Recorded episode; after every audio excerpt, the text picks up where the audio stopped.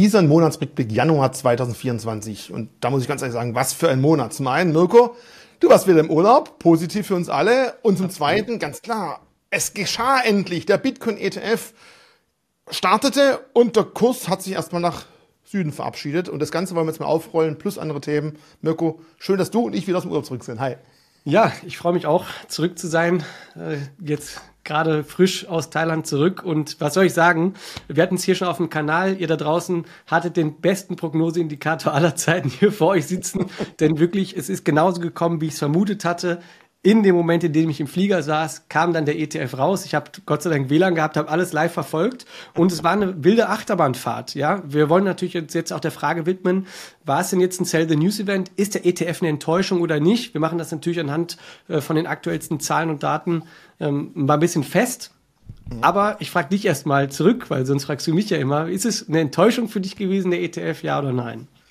Nee, also für mich persönlich äh, keine Enttäuschung. Vor allem die ersten zwei, drei Tage war es erstmal so ein kurzes Huch. Aber langfristig gesehen, bis jetzt, im heutigen Tag, sieht es wieder wirklich sehr rosig aus. Und ich habe auch nicht damit gerechnet, dass sofort Bitcoin ist da und, also ETF ist da und der Bitcoin-Preis schießt auf 60.000 Dollar. Das hätte ich auch gar nicht erwartet. Ich bin grundsätzlich froh, dass das Warten mal zu Ende ist. Börsen mögen keine Ungewissheiten. Und für mich war für langfristig schon klar, dass die Gelder hoffentlich peu à peu einfließen werden, in den Bitcoin-Markt dazukommen und vor allem Gelder, die bisher an diesem Markt, am Kryptomarkt, am Bitcoin-Markt noch gar nicht den Zugang gehabt haben und dass sie nicht alle all in am ersten Tag gehen, war klar. Das sind hoffentlich auch clevere Investoren dabei, die wissen halt, am Anfang muss ich nicht gleich dabei sein, ich kann gucken, wann ich den Preis reinnehme. Auch die kennen Coast-Average-Effekte und ich glaube aber, dass wir jetzt über mehrere Monate, Jahre vielleicht sogar weiter stellige Zuflüsse haben und die Hoffnung ist bei mir weiterhin da, dass dadurch Bitcoin auch vielleicht nicht mehr ganz so schwankungsintensiv ist, wie es mhm. in den letzten Jahren war. Und dadurch vielleicht noch mehr Interessenten dazukommen, die es immer gesagt haben, ah, Bitcoin ist viel zu spekulativ, schwankt viel zu sehr, weil halt viele sich auf Monatsbereich, auf Halbjahresbereich anschauen, eben nicht die berühmten vier, fünf Jahreszyklen, die man halt leider bei Bitcoin beachten sollte, damit man ein bisschen Ruhe findet und das Ganze auch ertragen kann. Bevor wir weiter mit Bitcoin ansprechen, müssen wir jetzt fast sagen, kommt hier den geschlossenen Telegram-Kanal, wo Mirko immer berichten wird, wenn er das nächste Mal in Urlaub geht. Also was gibt's natürlich nicht, aber wäre natürlich sehr interessant. Scherz beiseite. Lass uns ganz kurz noch das Thema Zinsen, weil auch im Kryptomarkt ist es interessant, sprechen. Wahrscheinlich dann, wenn ihr das Video seht, wisst ihr schon, was geschehen ist. Wir beide gehen erstmal davon aus, dass in den USA keine Erhöhungen kommen werden, aber das ist nicht so spannend. Spannender ist, was denn danach in der Pressekonferenz für kleine Worthülsen fallen gelassen werden, weil damit kann man viel erkennen, wie es in der Zukunft weitergeht. Ja, also ich meine, das Wichtigste, das ist EMA ähm, jetzt die letzten Monate auch schon gewesen, Zinsentscheidung ist was Wichtiges, gerade in diesem Jahr, glaube ich. Die Zinswende steht an, damit rechnet der Markt. Wenn man sich die Wahrscheinlichkeiten anschaut, sieht man auch, der Markt rechnet jetzt nicht mit einer Zinserhöhung, deswegen, äh, Senkung, sorry, das wird also gleich bleiben wahrscheinlich. Und das werdet ihr dann wahrscheinlich auch schon jetzt zu dem Zeitpunkt wissen, wo ihr es seht. Und ähm, ich rechne auch nicht damit, dass wir so viel Neues jetzt von Jerome Powell hören. Es gibt auch keine neuen Dots beziehungsweise keine neuen Prognosen. Das heißt, der Markt ist nochmal so ein bisschen im Unklaren. Und wenn man sich das aktuell anschaut, sieht man auch, dass wir vielleicht sogar auch bei der nächsten Zinssetzung dann auch noch nicht zwingend eine Zinssenkung erleben. Alles steht und fällt mit den Wirtschaftsdaten, die sehen aktuell immer noch gut aus. Und deswegen bin ich da eigentlich auch ziemlich optimistisch wichtig und deswegen sprechen wir überhaupt noch mal darüber. Wenn diese Zinswende kommt, und ich habe dazu auch nochmal ähm, eine Grafik mir letztens auch nochmal angeschaut, dann ist es eben auch nicht so, dass immer zwingend dann an dem Zeitpunkt der S&P ins Bodenlose stürzt. Die Frage ist immer, warum kommt die Zinssenkung? Und wir hatten das ja auch schon diskutiert in den letzten Videos zusammen. Ist es aufgrund einer Rezession? Danach sieht es aktuell gar nicht aus. Oder eben aufgrund der Tatsache, dass die Inflation ja eingedämmt ist und unter Kontrolle wirkt, um dann eben die Wirtschaft schon vorab zu stabilisieren, um eben eine Rezession zu verhindern. Und danach sieht es aktuell aus. Wäre das Best-Case-Szenario. Und was soll ich sagen? Billiges Geld und Best-Case-Szenario wäre für Bitcoin auf jeden Fall auch Daumen hoch. Und deswegen gucken wir da gleich ganz eng nochmal auf die ETF-Daten und was sie eigentlich tatsächlich bedeuten. Vor allem auch eben der Grayscale-Verkaufsdruck, der ja, sag ich mal, am Anfang jetzt des Starts eher für Unmut gesorgt hat. Hier nur ganz kurz vielleicht äh, für das CMI Group, also der Future-Börse in den USA, wo eben auch die Zinswetten, wenn man es so benennen möchte, ähm, ablaufen. Da sieht man ganz klar, dass der Markt zum Großteil, man sieht es hier, davon ausgeht, dass das Ganze wirklich unverändert sein wird. Ein ganz kleiner Anteil ist schon sogar optimistisch und glaubt, dass der Markt oder der Zins sogar fallen könnte, aber das sind wirklich im einstelligen Prozentbereich. Also geht der große Markt nicht nur, hallo, ich mache eine Umfrage, sag doch mal, glaubst du, sondern wer hat darauf Geld gesetzt, dass die Zinsen gleich bleiben, wer hat darauf Geld gesetzt, dass die Zinsen fallen und hier ist die Meinung ziemlich eindeutig. So, und jetzt Bitcoin ETF. Du hast ja schon mal angesprochen, wie du es erlebt hast im Flug. Natürlich hast du WLAN im Flug. Klar hat der feine Herr sowas. Warum denn auch nicht? So teuer ist es Aber gar nicht. Hat 10 Dollar gekostet. War es definitiv wert. Ähm, ich stürze mich direkt rein, weil du merkst auch, ähm, das war das große Thema. Für mich, und das hatte ich auch ähm, einen Monat vorher noch gepostet, das ist das größte Ereignis für Bitcoin, was es je gab und was es, glaube ich, auch meiner Meinung nach als die Wahrnehmung als Asset je geben wird, weil jetzt mhm. eben die Türen offen sind für die großen institutionellen, die hier eben dann auch investieren können. Gerade im amerikanischen Bereich, die Vermögensverwalter haben sich ja dafür stark gemacht. BlackRock, der ETF ist ja äh, bekannt, die haben die Tür aufgemacht und jetzt ist eben auch ordentlich, ist ein, ordentlich Geld schon reingeflossen. Man kann darüber streiten, ist es jetzt genug oder nicht. Wenn wir uns den Start einfach nur vom Handelsvolumen anschauen, dann war es einer der erfolgreichsten ETF-Starts aller Zeiten, auch von den Inflows her, also wirklich was auch an Wert reingewandert ist. Auch hier braucht sich der Bitcoin-ETF nicht verstecken und es ist ein mega Erfolg. Was ist aber dann passiert, zum Handelsstart war es eben so, wer es live verfolgt hat, in der ersten Stunde es ging die Kerze sowas von nach oben. 49.000 US-Dollar war der Peak. Ab dann fingen die Verkäufe an, ja, weil man auch gemerkt hat, ja, es gibt da irgendwie noch, ähm, neben all der Euphorie vielleicht noch ein kleines Problem. Grayscale, wir hatten auch schon darüber gesprochen bei unseren Videos. Ich muss selber zugeben, es ist komplett in Vergessenheit geraten. Ja, nicht in Vergessenheit, aber die Euphorie hat natürlich überwogen. Ja, was könnte reinkommen, was könnte draus werden? Und so muss man dann schon konstatieren und sagen, ja, von 49.000 dann im Bottom bei 38.000, wo wir runtergelaufen sind die Tage danach, ist es ein Sell the News und ein Misserfolg. Stand aber jetzt, gucken wir auf den Bitcoin-Kurs jetzt und die Daten, die uns hier vorliegen, auch bei den Inflows, dann ist es sehr, sehr positiv, was wir sehen. Und das Allerschönste, wenn wir uns die Zahlen genau anschauen, sehen wir bei Grayscale auch einen ganz klaren Trend, dass die Abverkäufe abnehmen. Auch eine Theorie, die ich auch schon, ähm, sag ich mal, nicht länger verfolge, aber zumindest mal mir gedacht habe, dass ab dem Zeitpunkt, wo eben der GBTC nicht mehr im Discount ist und gar nicht so viel teurer, also klar, die Gebühren sind teurer beim GBTC, aber es lohnt sich nicht eben immer zu verkaufen. Auch die Steuerthematik ist hier ein Anhaltspunkt. Lange Rede, kurzer Sinn, die Abflüsse nehmen ab und ich glaube eben auch nicht, dass GBTC kom komplett leer laufen wird. Das ist das, was der Markt gerade einpreist. Und jetzt bin ich hier wieder beim Unwort des Jahres. Wir haben, Richie, und da freue ich mich halt einfach, wir haben Monate darüber geredet und jetzt haben wir Taten geschaffen. Ja, und was passiert halt eben, wenn Taten geschaffen werden, zerplatzen oft auch manchmal Luftschlösser, deswegen auch, sag ich mal, der Sturz von den 49 vielleicht runter auf die 38. Jetzt sind wir eigentlich da, wo wir vorher waren. Von daher sehr, sehr positiv. Vielleicht ganz kurz nochmal zum Grayscale Trust, dass man nochmal erklären kann, was dieser Discount war. Du hast ja diesen Trust gekauft, also nicht du, aber man hat diesen Trust kaufen können und war nicht sofort in der Lage, auch wieder auszusteigen. Man hat eine gewisse Zeit gebraucht, um da rauszukommen. Und deswegen ist der Preis für den Bitcoin in diesem Trust in den letzten Monaten sehr tief gewesen. Man hat also einen Bitcoin billiger kaufen können über den Trust als den eigentlichen Bitcoin, weil es eben einen Nachteil gab. Man kam nicht so schnell wieder aus der Nummer raus. Und das ist dieser Abschlag, den du angesprochen hast. Und bei der Umwandlung in diesen jetzigen ETF kommt man halt jetzt wesentlich schneller aus diesem Projekt oder Produkt raus. Und viele, die eben als Arbitrage, also Ungleichgewichte ausnutzen, Bitcoin über den Trust billiger als den Original-Bitcoin, also kaufen wir diesen Trust und hoffen, dass ich irgendwann mit dem Erscheinen des ETFs schneller wieder rauskomme. Und wenn ich vielleicht 20, 30 Prozent Abschlag auf den Bitcoin hatte beim Kauf, dann liquidiere ich das Ganze und bin zufrieden. Ich glaube, in die Richtung ist auch eine Vermutung, dass da vieles in die Richtung geht. Genau. Also deswegen haben wir auch, sage ich mal, diese großen Abverkäufe gesehen. Ist jetzt natürlich nicht garantiert, dass die nicht auch wieder zunehmen. Nichtsdestotrotz, ähm, viel interessanter auch vielleicht die Frage, ja, was passiert denn jetzt mit dem Geld? Und das ist eben dann auch die Erklärung, die du gerade gegeben hast. Das waren Marktteilnehmer, meiner Meinung nach, die eben auf dieses Arbitragegeschäft spekuliert haben, jetzt Gewinne mitnehmen und sagen so, that's it. Das sind übrigens nicht diejenigen, die dann auch vom GBTC in ein anderes Produkt gehen, weil das vermeintlich günstiger von den Gebühren ist, denn es würde sich tatsächlich gar nicht lohnen, denn hier müsste man wieder erstmal Steuern zahlen, man hätte also weniger Kapital zur Verfügung, dann eine Kurssteigerung wäre dann eben nicht so positiv, wie einfach das Ganze laufen zu lassen, auch mit erhöhten Kosten bei Grayscale.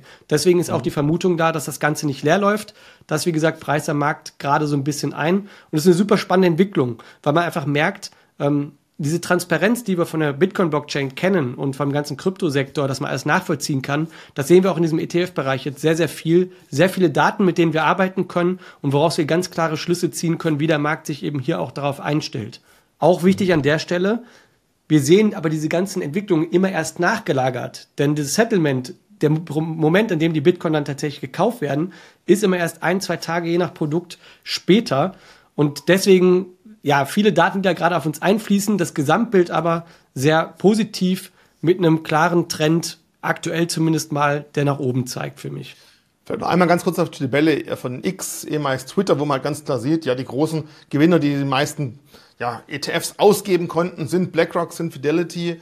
Ähm, und man sieht hier ganz klar, die Beträge, die da in Millionen Dollar eingesammelt wurden, sind schon immens. Auch die anderen sind natürlich fleißig dabei, aber gerade die beiden haben natürlich da ganz, ganz dick eingesammelt. Und wenn man mal überlegt, wie viel da am Tag reingelaufen sind, mhm. jetzt kommt natürlich die Fantasie, wenn Grayscale keine Abflüsse gehabt hätte, hätten diese neuen Bitcoins hier irgendwo aufgekauft werden müssen. Und das haben halt viele erhofft, glaube ich. Die haben nicht berücksichtigt, dass von Grayscale vielleicht so ein Ventil entsteht, wo seitlich nochmal Bitcoins in den Markt kommen, die ohne diese ETF-Zulassungen gar nicht gekommen wären.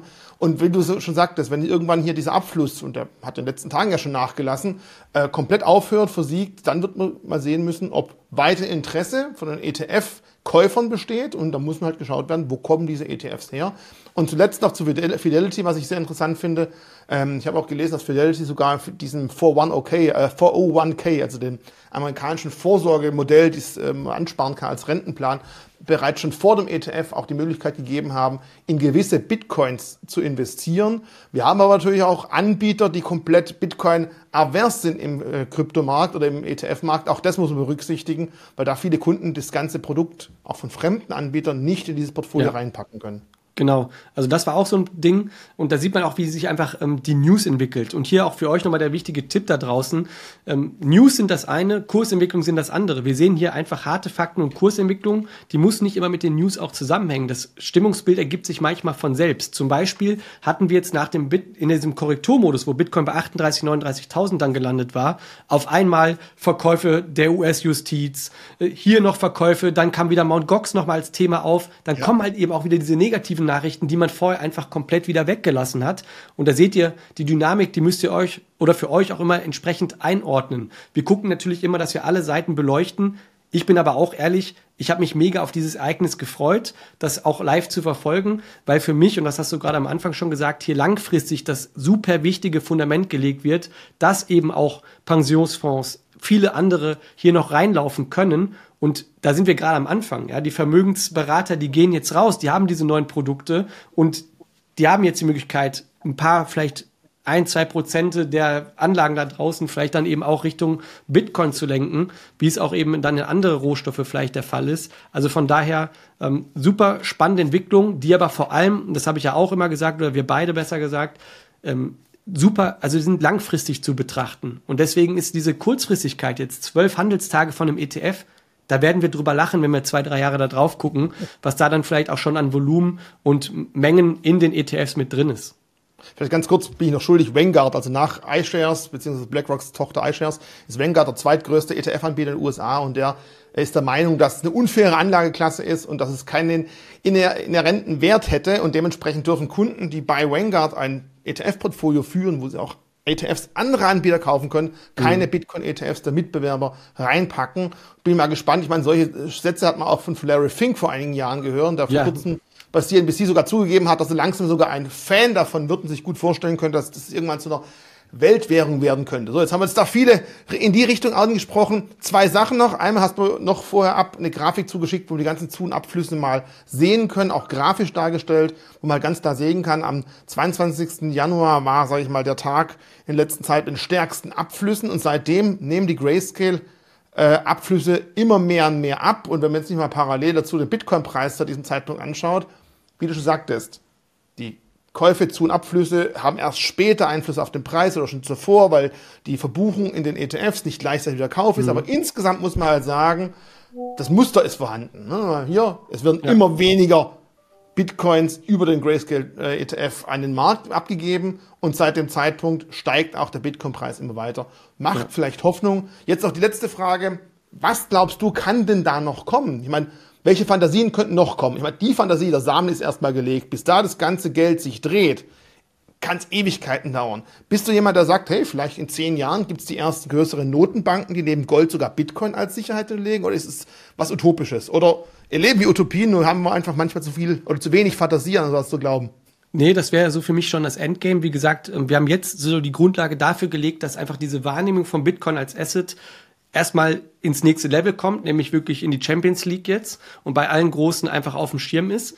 Wenn sich das weiterentwickelt und wir vielleicht eine Marktkapitalisierung sehen von Bitcoin, die Richtung Gold dann vielleicht langsam wandert, dann werden wir sicherlich auch an den Punkt kommen, wo vielleicht mal in der Zukunft auch Sicherungssysteme mit Bitcoin denkbar sind, bis hin natürlich in der Endstufe, das wäre ein Traumszenario für die Bitcoiner da draußen, dass Bitcoin das neue Geld wird. Ja.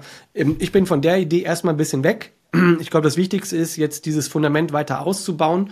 Und ich glaube deshalb auch, dass wir ähm, wieder eine stärkere Korrelation auch zu den Aktienmarktentwicklungen sehen werden, eine unaufgeregte Entwicklung vielleicht auch bei Bitcoin über die nächsten Jahre was letztlich für das Asset selber gut ist. Die wilden Partys werden weiter gefeiert bei den Altcoins, da kann man sicher sein, denn da wird viel auch noch unreguliert weiterlaufen. Aber ich glaube für Bitcoin und jetzt auch Ethereum dann wahrscheinlich dieses Jahr mit einem ETF definitiv ein Ritterschlag und ähm, sehr positive Entwicklung. Und auch hier nochmal die Erinnerung, guckt wirklich mal in die News und auch was so berichtet wurde nach der Korrektur. Jetzt vielleicht wieder in einer etwas besseren Phase kommen wieder auf einmal die besseren News Sortiert das für euch aus. Diese Kurzfristigkeiten sind Geplänkel. Ja, links, rechts die Trader, die sich was in die Tasche schieben. Wenn ihr hier langfristig aufbaut, dann ist das wahrscheinlich der richtige Weg. Und ich habe tatsächlich auch den Dip dann genutzt äh, zwischen Tür und Angel. Gerade zwischen irgendwie, ich weiß gar nicht, war ich irgendwo in Bangkok oder was, hab dann noch zugegriffen. Und ähm, ja, muss ja der ja für sich wissen, die Strategie. Du hast schon die nächsten zwei Punkte angesprochen, die wir gerne hier noch weiter, oder ich gern weiter auswalzen würde. Einmal das Thema Bitcoin und Gold und nachher gleich dazu der ETH ETF, der ansteht, verschoben wurde. Es gibt jetzt schon ganz viele Fantasien natürlich, die behaupten, ja, wenn jetzt von den Goldbeständen, die diese Vermögensverwalter für ihre Kunden verwalten, über ETFs, das Ganze vielleicht stückchenweise umswitcht in Bitcoin, was könnte dann bei wie viel Prozent wann geschehen? Denn was wichtig ist, nach den ersten sieben Tagen war der zweitgrößte ja, sag ich mal, Rohstoff-ETF von iShares nicht mehr Silber, sondern der Bitcoin-ETF. Also nach kürzester mhm. Zeit wurde bereits Silber im Portfolio von iShares abgelöst und von Bitcoin ersetzt. Nur noch Gold-ETFs sind von Rohstoffen her drüber. Was hältst du von diesen Spekulationen, Spielereien, 2%, 5%, was geschieht dann wo? Man kann tausend Rechenexempel machen. Ich glaube, wir kämen auf verschiedenste Werte ähm, für auch Prognosen, wo dann der Bitcoin-Kurs stehen kann. ARK hat ja seine 2030-Prognose von einer Million. Könnt ihr euch gerne mal ausrechnen, was das dann letztendlich ergibt. Da sind wir auf jeden Fall an Gold dann auch vorbeigerauscht, glaube ich schon es ist alles super spekulativ und ich glaube auch, ich persönlich glaube jetzt nicht, dass sich ein Goldverwalter hinsetzt und sagt, ach super, jetzt gibt's ja auch Bitcoin, da mache ich da doch noch was rein. Die haben ja einen Grund, warum die ihr Produkt anbieten oder warum das Produkt existiert. Ich glaube eher, dass man sagt, von dem, was neu zufließt, in ein Portfolio rein, dass man dann sagt, ich schichte nicht um, sondern ich schichte eben was Neues mit rein. Und das wäre dann vielleicht erstmal eine stärkere Gewichtung BTC, um vielleicht dann hier wirklich in so einem diversifizierten Portfolio ein 1% äh, Bitcoin vielleicht mit reinzuarbeiten. Und das ist das, was ich auch meinte, was über die Jahre geschehen wird mit den Vermögensberatern, die dort draußen unterwegs sind und die Wohlhabenden auch beraten. Ich glaube nicht, dass jemand jetzt sagt, ich tausche jetzt mein Gold gegen Bitcoin, weil es hat ja auch einen Grund, dass sie Gold gekauft haben. Und den Rang hat Bitcoin noch nicht abgelaufen. Deswegen glaube ich, wie gesagt, eher, das Geld kommt von außen neu und das sieht man eigentlich auch bei den ETF-Zuflüssen, bei jetzt allen Anbietern. Es kommt eben nicht von GBTC die Abflüsse in andere, sondern es kommt von außen. Irgendwas Neues. Und ich habe jetzt zum Beispiel auch nicht bei Gold festgestellt, dass dort irgendwie krasse Abflüsse gab, wo man dann vermuten könnte, oh ja, das ist in Bitcoin gegangen. Wie gesagt, ich glaube eher, das kommt einfach neu dazu und baut sich als Position mit auf. Das Einzige, was du gerade gesagt hast, es gibt ja Gründe, warum die Bitcoin im Portfolio haben, ja äh, Gold im Portfolio haben, Verzeihung. Ganz einfach, weil Vermögensverwalter bisher nur Gold über den ETF ins Portfolio einbauen konnte. Bisher hat er noch gar nicht die Möglichkeit gehabt, Bitcoin reinzunehmen. Und natürlich auch da, die Vermögensverwalter werden auch von ihren Kunden getrieben. Und wenn es da Kunden gibt, die sagen, ja, ja. ich will aber, kann es vielleicht geschehen. Also ich halte auch nichts davon zu sagen, es muss das und das geschehen, umswitchen, damit der Bitcoin-Preis sich entwickelt. Ich glaube, wir werden mittelfristig in vielen Portfolios eher auch mal Bitcoin sehen, weil viele halt feststellen werden, so zwei, drei Prozent Beimischung kann durchaus interessant sein. Da bin ich persönlich der Meinung dazu. Und das andere ist, ja, Bitcoin bei einer Million 2030, ja, guck mal auch, was die Inflation macht. Es muss ja nicht nur Leute von Gold in Bitcoin switchen, sondern es gibt ja auch vielleicht andere Gründe, warum Bitcoin für manche trotzdem noch interessant bleiben wird. Halfings, geringe Anzahl Bitcoins. Wir merken auch jetzt schon, die Anzahl der Bitcoins, die auf Börsen äh, gelagert werden, die nehmen weiterhin stärker ab. Also mhm. all das sind natürlich auch Themen, wo die Fantasie mitspielt, weil wir jetzt gerade Millionen gesagt haben. Keiner sagt, dass 2030 Bitcoin nicht bei 10.000 wieder stehen muss. Also auch das, dass es nicht zu positiv ist. Wir sind immer noch ganz am Anfang von etwas Großen und wir hoffen, dass es in die Richtung geht, wo du und ich auch investiert sind, muss man auch ganz ja, klar ja, sagen. Klar. Aber wissen können wir das nicht, damit wir nicht zu euphorisch rüberkommen. Das Risiko ist definitiv noch da. Ähm, das soll jeder wissen. Und ein Risiko ist natürlich auch für die zweitgrößte Asset-Klasse im Kryptomarkt Ethereum immer da. Ganz klar, auch da muss man sagen, die haben sich schon sehr etabliert, die sind sehr weit vorweg. Die meisten sagen, es gibt Bitcoin, dann kommt Ethereum und dann kommt der Rest. Und das spricht ja schon mal dafür, dass Ethereum schon einen gewissen Silberstandard erhalten hat. Aber ähm, du hast mir vor dem Gespräch hier gerade kurz gesagt, der ETF auf Ethereum, auf den viele Ethereum-Besitzer ja, warten, der verschiebt sich ein bisschen. Ja, also gibt es eigentlich viel zu erzählen. Der verschiebt sich, Punkt. Damit ist das Thema schon beendet. War auch wenig überraschend, dass sich hier das Ganze verschiebt. Wir haben, glaube ich, im Mai eine wirklich harte Deadline, nämlich die letzte von BlackRock in Bezug auf den Ethereum ETF. Und wenn ihr euch jetzt an Bitcoin erinnert, da war es jetzt nicht die letzte Deadline. Das können wir, da können wir uns alle bei äh, Grayscale und dem Gerichtsverfahren bedanken. Ich bin aber ziemlich sicher, dass wir auch jetzt bei Ethereum ein ETF sehen können, weil nämlich, glaube ich, sonst genau das Gleiche passieren wird, dass ein Grayscale wieder hingeht und sagt, wir verklagen euch und es wieder einen Gerichtsbeschluss gibt, wo die SEC dann ja von einem US-Gericht quasi dazu genötigt wird, anders zu entscheiden, als sie vielleicht selber entschieden hätten. Das war ein großer ähm, Fauxpas, eine Peinlichkeit, sage ich auch mal. Und das wollen sie nicht noch mehr erleben. Deswegen glaube ich, man wartet auf die letzte Deadline. Vielleicht gibt es da noch mal mehr Kleid, äh, ob jetzt Ethereum äh, Commodity ist oder was anderes da gab es eh nichts Neues. Also ich lege mich ja. fest, im Mai sehen wir auch ein Ethereum-ETF, ein guter Katalysator auch dann, dass das Geld auch im Kryptomarkt weiter ein bisschen durchschwappen könnte. Trotzdem, und das möchte ich an der Stelle auf jeden Fall nochmal betonen, das sind dann die beiden Assets, wo ich auch erstmal das Ende der Fahnenstange für Finanzprodukte sehe. Denn ich glaube noch nicht, dass die Nachfrage für andere groß genug ist. Die ist bei Ethereum schon wesentlich niedriger als bei Bitcoin. Mhm. Guckt einfach mal bei Google Suchanfragen, da sieht man große Diskrepanz ja, es ist ein Interesse da, aber ich glaube, da endet es dann erstmal. Und ähm, trotzdem wird Spekulation im Altcoin-Bereich geben, denn irgendeiner sucht immer den neuen Bitcoin oder den neuen Ethereum oder sonst irgendwas. Das ist ganz normal und ist immer super spannend zu beobachten, denn wir haben im ETF nichts anderes erlebt. Fantasien sind das Beste, um Kurse zu treiben. Es muss nicht immer eine wahre Geschichte dahinter stecken. Wenn alle dran glauben, irgendwie toll das läuft, dann kann man mitspielen. Kann man aber auch schnell auf die Nase fallen. Ich glaube, im Altcoin-Bereich sieht man das sehr gut, wenn man da nicht aktiv dabei bleibt. Da haben wir schon das letzte Thema für heute, das Thema ja neue Coins, gerade jetzt natürlich durch den Bitcoin ETF, durch den Hype um das Thema. Kommt das Thema so langsam wieder aus der Nische raus, dann steht auch das Halfing davor, langsam auf der normalen Tagespresse liest man plötzlich was von Bitcoin, was vor einem Jahr eigentlich gar nicht der Fall gewesen wäre, außer vielleicht im Artikel, Bitcoin ist tot, diesmal aber wirklich verächt, jetzt ganz sicher, doch, doch, es ist so. Und jetzt kommen langsam aber wieder Anfragen, auch bei mir persönlich über Instagram und nochmal per E-Mail, hey, Herr Dietrich oder Ritchie, ich habe jetzt den, den Coin empfohlen bekommen. Kennen Sie den? Kennst du den? Was ist denn das? Also zum einen muss ich sagen, dann kommen manchmal die Leute mit Aussagen, mir wurde gesagt, das wird das neue Bitcoin. Sag ich, hm. ja, das neue Bitcoin wird es meiner Meinung nach nicht geben, weil wir brauchen kein neues. Bitcoin hat so viel Rechenleistung bei sich schon zusammengefasst, hat so viele Jahre bewiesen, dass es funktioniert. Nur weil man jetzt irgendwas mit Bit irgendwo draufschreibt und Blockchain muss es nicht das neue Bitcoin werden. Das ist eine Aussage, die ich dann jedem treffe. Es, es muss nicht wegen dem Namen ein neues Bitcoin werden, das wird es auch nie funktionieren. Und zum anderen stelle ich immer die Frage, Okay, welches Pro Problem möchte das Ding denn lösen? Wie sicher ist es aufgestellt? Wer besitzt das Ganze? Wie viel soll es am Anfang geben? Der, der das Ding aufstellt, wie viel behält er für sich ein? Es gibt ein paar so Fragen. Vielleicht machen wir fürs nächste Mal so eine Checklist, wo wir sagen, die fünf, sechs, sieben, acht Fragen sollte man sich beantworten, bevor man sich in sowas reintraut.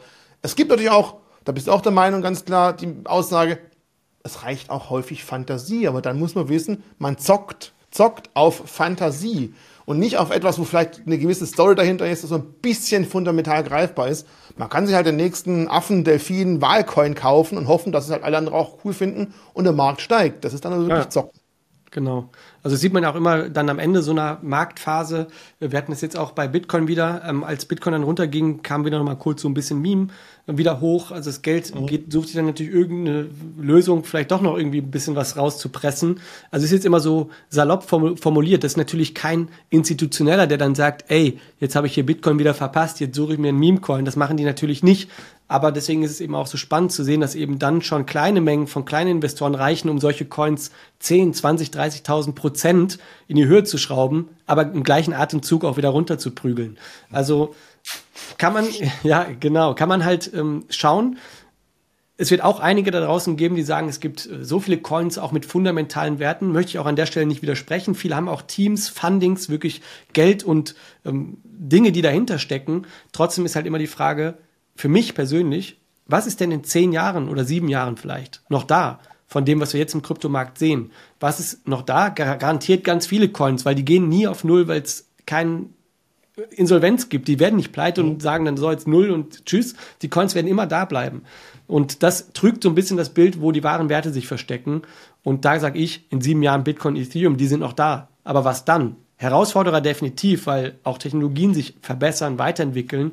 Aber sowas kann sich schnell drehen. Einer, der gestern der Held war, muss es nicht morgen sein. Und deswegen sage ich auch immer, Neues immer besser. Wenn man da schon so spekulativ ist, lieber zu gucken, wo ist denn noch keine Preisfindung abgeschlossen und dann entsprechend auch danach zu handeln. Also gibt es ja etliche Ratschläge. Gibt übrigens auch einen Artikel auf unserer Seite dazu, wie man solche Coins bewertet, so eine Art Checkliste, wo man wirklich durchgehen kann und für sich durcharbeiten kann. Ich sage aber auch, man muss nicht immer eine Rocket Science daraus machen. Manchmal reicht eine gute Geschichte und äh, dann kann man auch was schaffen. Ich glaube, die ja. Liste, wenn, mal, wenn wir nicht allzu viel anderes zu erzählen haben, gehen wir die Liste mal durch, weil ich finde es unglaublich interessant. Und auch die Aussage, der Coin ist noch richtig billig, der kostet bloß 0,0000021 Cent. Gilt bei Aktien genauso wie bei Kryptos. Das ist keine Aussage. Das kann auch, kann auch auf 0,0000005 Cent fallen. Also, also richtig. Ey, da sprichst du mir wirklich aus dem getriggert, glaube ich. Da sprichst du mir so aus dem Herzen. Da hast du jetzt einen Punkt getriggert. Ich hau jetzt wieder was raus wir haben Januar. Was machen, was passiert im Januar? Gute Vorsätze fürs neue Jahr. So. Alle gehen ins Fitnessstudio. Wir haben jetzt den, dann 30. Januar. So, over. Macht keiner mehr. Dann ist, die guten Vorsätze sind weg. Aber weißt du, was auch jedes Jahr immer wieder kommt? Die besten XYZ. Die günstigsten Coins unter 1 Euro. Etc. pp. Um irgendwie große Welle zu machen, großes Interesse zu bekommen. Was kann in dieses Jahr noch richtig abgehen? Den gleichen Beitrag könnte man auch einfach im Juni machen. Ist ja egal wann. Weil die, die Aussagen sind oft immer die gleichen. Irgendein Coin unter 1 Euro, wo man dann sagt, oh, der steigt vielleicht auf 100, aber die oh. Marktkapitalisierung wäre dann Vielfaches zum Beispiel vom Bitcoin, wo ich so denke, also das sind die Basics, wirklich Werte irgendwie zu bemessen, nämlich Preis mal Anzahl der Coins ergibt die Marktkapitalisierung und die ist entscheidend dafür, was ein Projekt dann auch an Wert hat oder woran es bemessen werden kann. Und die Benchmark ist nun mal Bitcoin und es wird kein Coin über die Marktkapitalisierung von Bitcoin steigen. Und das vergessen dann viele bei solchen tollen Geschichten. Also wenn ihr solche Geschichten hört, bitte lieber zweimal reinhören. Ärgert mich tatsächlich sehr, dass das immer noch so kursiert, als hätte sich die letzten sechs Jahre nichts getan. Und wer noch mal ganz kurz gucken möchte, auf dieser Seite hier kann man sich durchaus auch Projekte anschauen, die es wirklich nicht mehr gibt. Es gibt durchaus Dead Coins, die wirklich keine Umsätze mehr haben, keine Transaktionen mehr haben. Vielleicht sieht man die irgendwo noch bei 0,00 irgendwas, mhm. aber die werden auch irgendwann von Marktplätzen gelistet. Bringt euch nichts, wenn ihr die irgendwo ganz toll auf eurer privaten Wallet habt.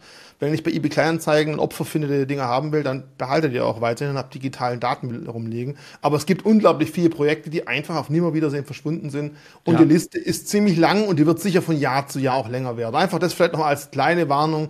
Gerade vor allem für die neu anfangen. Bitte fangt doch erstmal an zu krabbeln, zu kriechen, langsam zu gehen, zu laufen, bevor ihr am Anfang gleich fliegen wollt und einfach nur eine Bruchlandung hinlegt. Und falls ihr da draußen, gerade von Freunden, die wissen, dass ihr euch mit Krypto beschäftigt, immer wieder auch die Frage bekommt, kennst du diesen oder kennst du jeden Coin? Leitet vielleicht mal das Video weiter, äh, um einfach ein bisschen Klarheit zu schaffen. Das soll nicht heißen, dass vielleicht irgendwo da zufälligerweise doch was Gutes dabei ist, aber Auf die sollen sich bewusst sein, es ist ein hochspekulatives Ding und wenn sie mit Kryptos anfangen, dann sollen sie vielleicht erstmal mit den Basics, du hast schon angesprochen, Bitcoin, Ethereum, die werden wahrscheinlich noch längere Jahre bestehen bleiben und vielleicht damit erst anfangen, bevor man den Rest macht. Und das ist dann einfach sicherer in so einem Umfeld, wenn man davon sicher sprechen kann, als an irgendein so Ding da reinzustolpern. ich kann hier auch nochmal aus dem Nähkästchen plaudern von meiner persönlichen Strategie. Ich bin jetzt mittlerweile 50-50, das heißt 50 Prozent im Markt drin, auch durch die Kurssteigerung, die ich zum Beispiel erlebt habe, weil ich Bitcoin bei ungefähr 16.000, 17.000 zum großen Teil eingesammelt habe. Habe dann auch immer mal wieder Dips genutzt, habe aber immer noch so eine War Chest an wirklich Geld, wo ich sage, okay, wenn jetzt meine Strategie mit dem Asset, was ich eigentlich aufbauen will, Bitcoin und ETH noch nicht komplett aufgegangen ist, dann werde ich auch einen Teil dem davon nehmen, vielleicht mehr als ich ursprünglich geplant habe, um vielleicht mit Altcoins eine Outperformance zu schaffen. Das ist meine persönliche Strategie. Ich sage, es gibt Altcoins, es gibt vielleicht auch welche mit Wert, wo auch andere Wert sehen, wo ich kurzfristig oder mittelfristig Wertsteigerung für mich realisieren kann, um am Ende mehr BTC zu bekommen. Trotzdem, und das kann ich euch auch aus der ehrlichen Meinung äh, und Erfahrung von mir sagen, Hätte ich von Anfang an einfach alles nur BTC, ETH aufgebaut, dann äh, würde ich wahrscheinlich nicht so viel schlechter dastehen. Ich hatte Glück auch mit Altcoins, aber weil ich auch sehr, sehr aktiv am Markt bin, bekomme Informationen sehr schnell. Wenn ihr die Information dann in einem Video bekommt, dann ist es oft manchmal auch schon zu spät. Das sind ja dann auch nicht mehr die absoluten Insider-News oft. Das ist halt klar. Jetzt kommt mein Hinweis wahrscheinlich leider zu spät, weil diejenigen, die das Kommentar, oh, wieder Shitcoin to go da lassen, die gucken sich so ein Video nie zu Ende an. Aber man merkt halt, bei jedem Video sagst du auch ganz klar, dein Interesse ist da, Bitcoin aufzubauen, vielleicht auch Ethereum und der Rest versuchst du als Hebel zu verwenden. Du bist keiner, der sagt, nur solche geilen Coins, damit verdient man was. Und deswegen finde ich solche Kommentare ehrlich gesagt ein bisschen unverschämt, weil schaut es euch doch mal komplett an. Und ich, man muss nicht nur Bitcoin den Weg gehen, man kann auch versuchen über die Hohlspur und gerade eben hast du sogar selber zugegeben, die Überholspur war halt doch manchmal auch ein Weg in den Graben. Das ist einfach so. Absolut. Halt und wie gesagt, hier ist ja jeder sein eigenes Glück geschmied. Jeder kann machen, was er will. Ich mache auch niemanden Vorwurf, der mit Memecoin total viel Kohle gemacht hat oder alles verloren. Das muss ja jeder für sich selber entscheiden. Und ähm, deswegen, ich sage euch auch mal, bleibt offen für alles, bleibt vor allem auch offen für viele verschiedene Ansichten und Meinungen. Die Wahrheit ist kein gerader Weg, keine gerade Linie. Es ist immer irgendwie sich ein bisschen durchwurschteln und wir hoffen, wir beide zumindest, dass wir euch mit unserer Perspektiven, das sind zwei, Ihr braucht vielleicht noch mehr für ein klares Bild, dass wir euch da ein bisschen weiterhelfen können. Jeden Monat aufs Neue, auch in diesem Jahr 2024. Ich freue mich auf weitere Videos. Perfektes, perfektes Schlusswort. Bis zum nächsten Mal. Ciao, danke fürs Zuschauen. Ciao, Leute. Liken nicht vergessen.